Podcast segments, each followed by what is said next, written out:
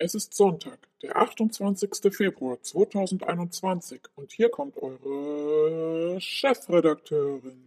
Hallo ihr Lieben, heute habe ich Damian Richter zu Gast. Wir wollen ergänzen zu der Episode gestern, wo wir ja mit zehn Leuten gesprochen haben über Corona, ihre Erfahrungen in den verschiedenen Ländern und Städten, mit dem Damian darüber sprechen. Damian, das ist ein Life-Coach, Schon seit über zehn Jahren ist er in Deutschland sehr aktiv, hat gerade ein Buch geschrieben, Go, der Startschuss in dein neues Leben.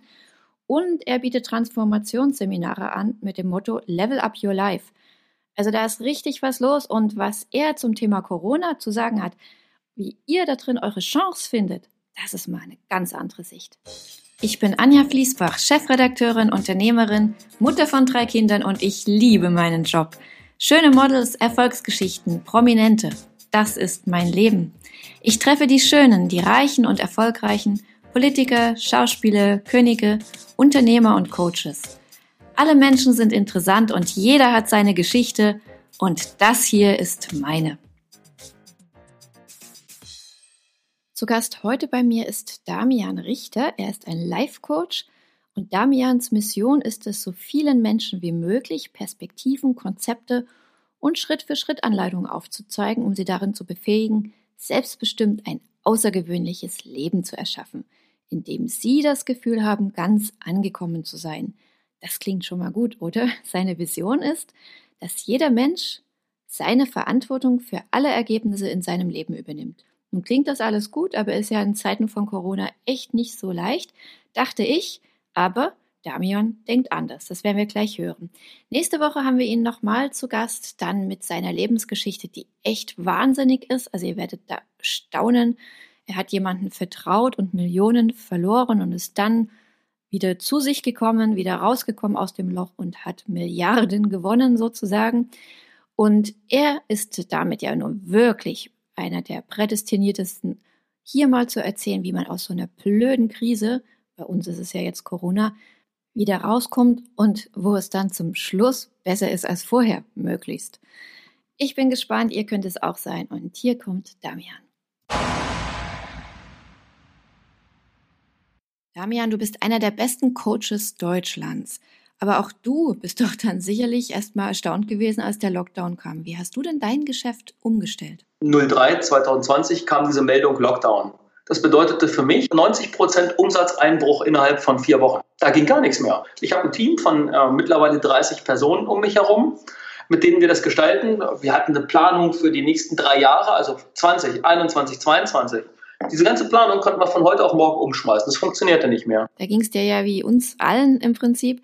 Aber du als Coach, wie bist denn du dann damit umgegangen? Beziehungsweise was hast du deinen Klienten geraten, unter denen ja auch viele Unternehmer sind, so wie wir? Und jetzt gibt es zwei Möglichkeiten, wie Unternehmer damit umgehen. Es gab die, die gesagt haben, okay, was muss ich sofort tun? Wie muss ich sofort flexibel all das anpassen, was ich weiß, was ich kann, was meine Struktur hergibt, um etwas Neues zu kreieren? Und der andere Typ, was hat die andere Seite der Unternehmer gemacht? Oder aber es gab die, die gesagt haben, ach naja, Lockdown wird so lange nicht dauern. Wir lehnen uns mal zurück und in drei Monaten sieht es besser aus, dann geht es für uns weiter. Die, die sich zurückgelehnt haben und gesagt haben, in drei Monaten wird das schon vorbei sein, die haben aufs falsche Pferd gesetzt. Die waren nicht bereit, flexibel anzupassen, zu innovieren. Und das sind auch die, die heute am lautesten äh, stöhnen und sagen, ah, mir geht's jetzt echt scheiße. Die, die früh genug, flexibel genug waren, anzupassen und sich irgendetwas Witziges ausgedacht haben.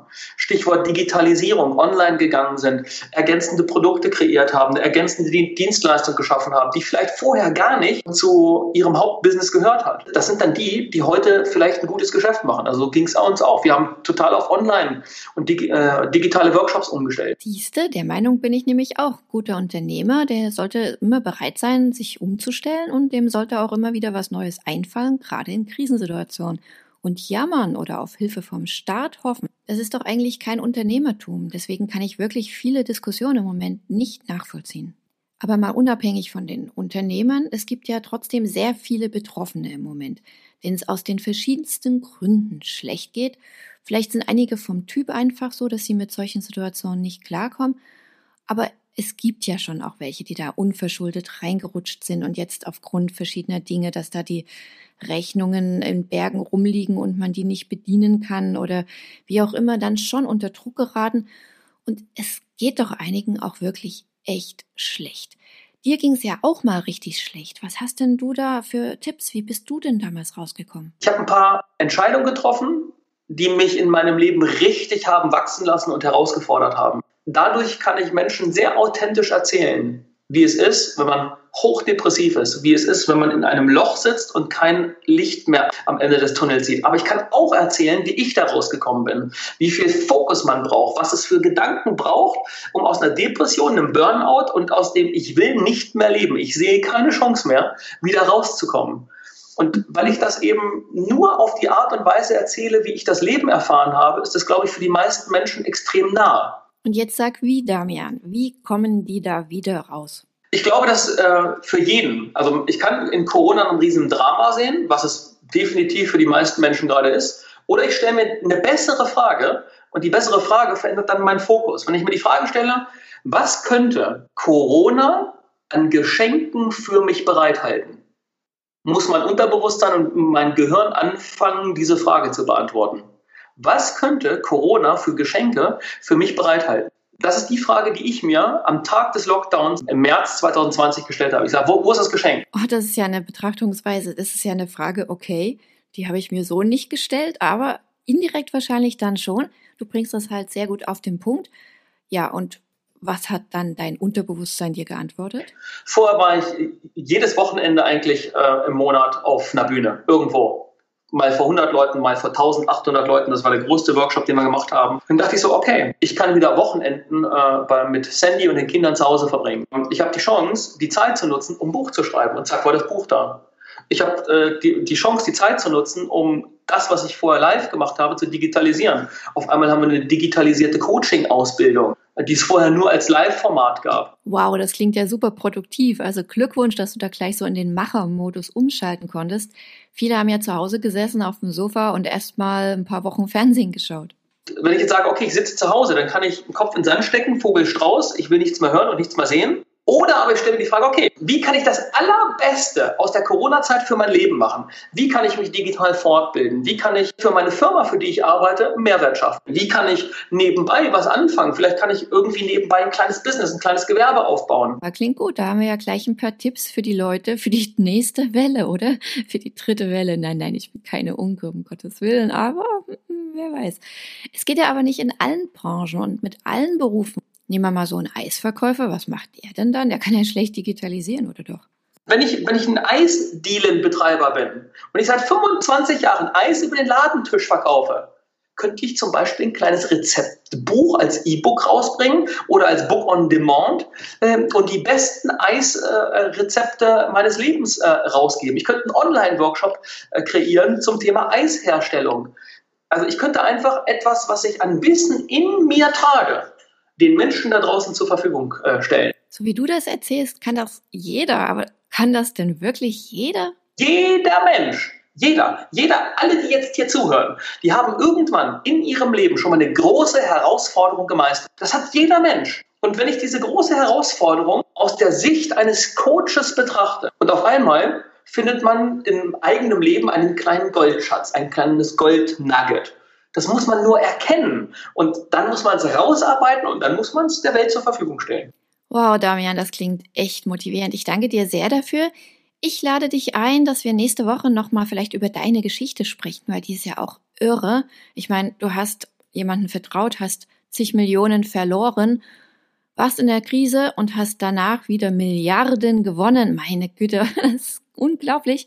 Aber vielleicht kannst du das uns nochmal erzählen, wie das so gewesen ist, weil auch daraus können wir ja alle nur was lernen. Ja, also würde mich sehr freuen. Für heute erstmal vielen Dank, dass du da warst und mach's gut. Ja, danke, danke, danke. Es war mir eine Freude und eine Ehre, dass ich hier bei euch sein darf. Tschüss. Na dann würde ich sagen, auf ans Werk, ihr Lieben, oder? Es ist Sonntag, das passt doch gerade gut. Da haben wir Zeit und können was Neues, Tolles, Kreatives erschaffen. Bei mir heißt das heute ganz klar das Erinnerungsinterview mit Udo Walz. Ihr wisst, bevor er leider letztes Jahr gestorben ist, was für uns alle ja ganz furchtbar war, war er mir ein guter Freund schon fast, kann man sagen, zumindest ein guter Partner in vielen Bereichen. Wir haben ja ein halbes Jahr lang für ihn das Haarmodel Udo Walz in zwölf verschiedenen Städten gesucht. Wir sind durch Deutschland, Österreich und die Schweiz getourt. Unter anderem und auch sonst gab es wirklich tolle Events, wenn ich da mich erinnere ans Hotel Patrick Hellmann, das Designhotel. Oder auch bei ihm auf dem Kudamm haben wir eine riesengroße Disi Udo Walz Veranstaltung gemacht mit 50 Finalisten damals. Und auch wie er war in seinem Wesen, das war für mich schon immer eine Herausforderung, aber auch eine unglaublich große Bereicherung. Und gerade als dann bei mir rundherum alle gestorben waren, meine Eltern und Großeltern und so weiter, dann war er doch mit seinen Erfahrungen auch und seinem Blick auf das Leben und den Tod eine große Stütze.